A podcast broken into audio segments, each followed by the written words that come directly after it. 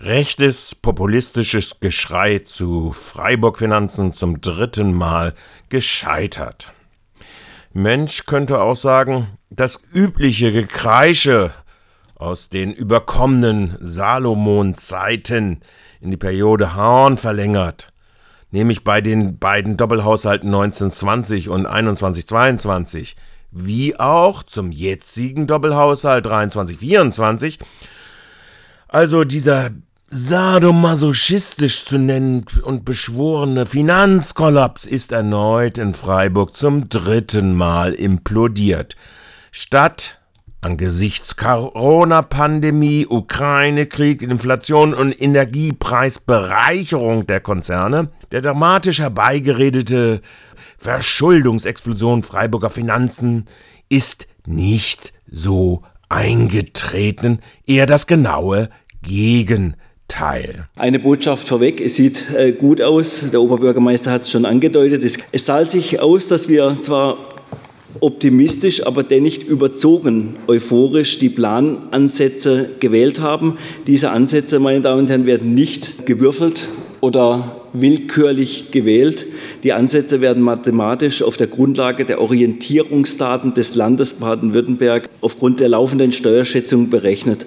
Wenn sich die Finanzmasse zum Jahresende erfreulich hoch entwickelt hat und das Land zum Beispiel die Kopfbeträge nach oben anpasst, dann hat das natürlich ganz wesentliche Auswirkungen auf unseren Haushalt in Freiburg. Nun, da können wir schon mal präziser werden, Herr Breiter.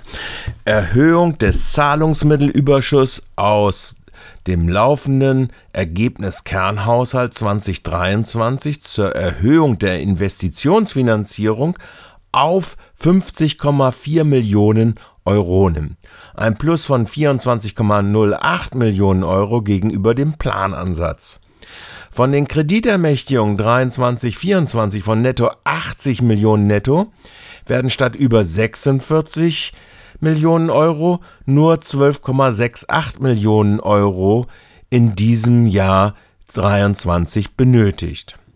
Der im Ergebnishaushalt zu erwirtschaftende Minderausgabe bei Personalsachkosten von 7 Millionen Euro meist sind dies Neubesetzungssperren über Monate, wurde durch dauerhafte Personalvakanzen um weitere 9 Millionen auf 16 Millionen Euro gesteigert.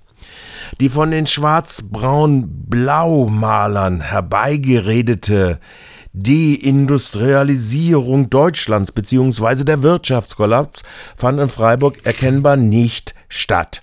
Die aus Gewinnen zu leistende Gewerbesteuer steigt wohl um 20 Millionen auf 254 Millionen Euro.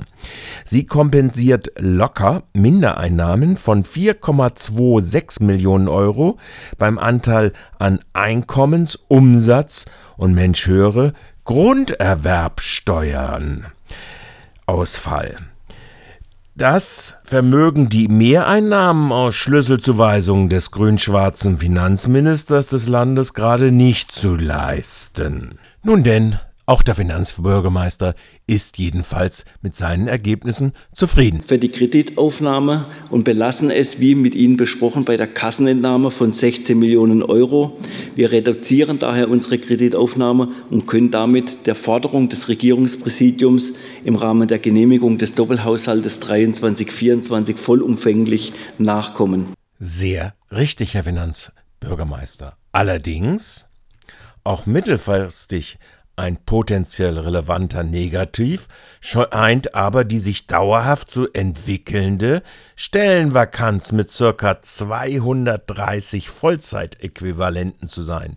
Das ist ca. 6% des Stellenplans oder rund 16 Millionen Euro ausgerechnet in Zeiten steigenden Fachpersonalmangels bei allen Diensten im sozialen, bauplanerischen oder Genehmigungstätigkeiten ein potenziell steigender äh, Hemmschuh.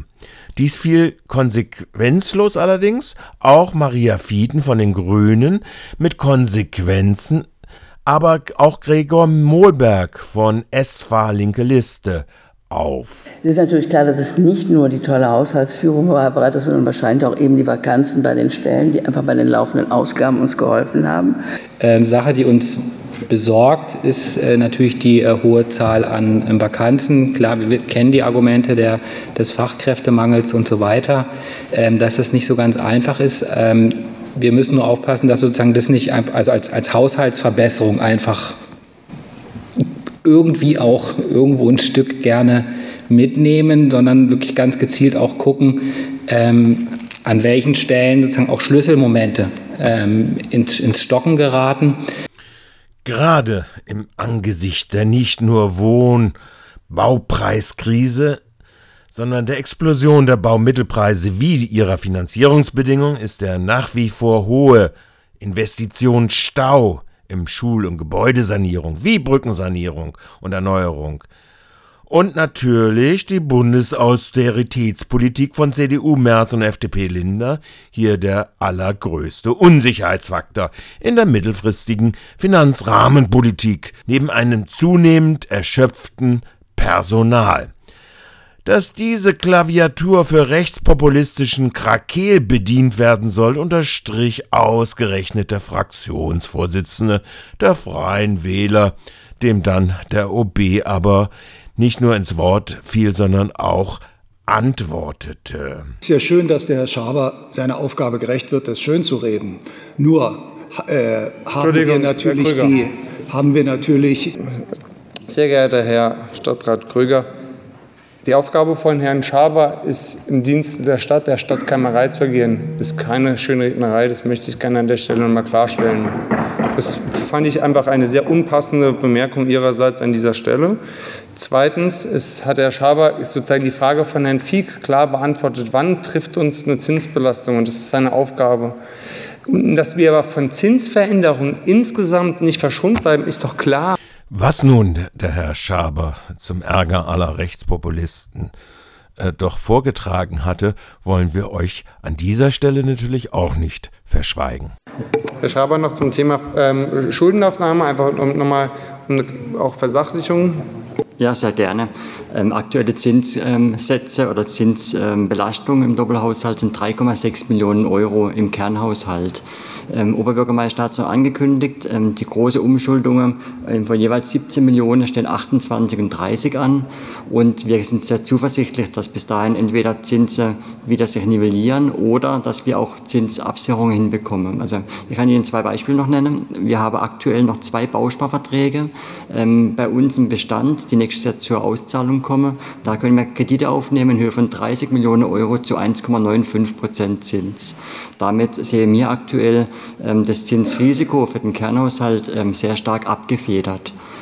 Ähm, zu dem Thema Finanzpolitik Auswirkungen im Bund, vielleicht auch noch die ganz kurze Botschaft. Auch da sind wir, Herr Bürgermeister Breit hat uns unmittelbar nach dem, ähm, nach dem Urteil des Bundesverfassungsgerichts beauftragt, bei den Ämtern und Gesellschaften abzufragen, wo Risiken gesehen werden. Sie können uns glauben, wir sind da alle gemeinsam dran, sobald äh, konkretere Beschlüsse auf Bundesebene getroffen werden, dass wir da ähm, Signale geben. Aktuell gibt es da viel zu viele Unsicherheit und wir gehen davon aus, dass auch Bund zu Zusage, die mir vorliegen, aber auch stehen muss und wird.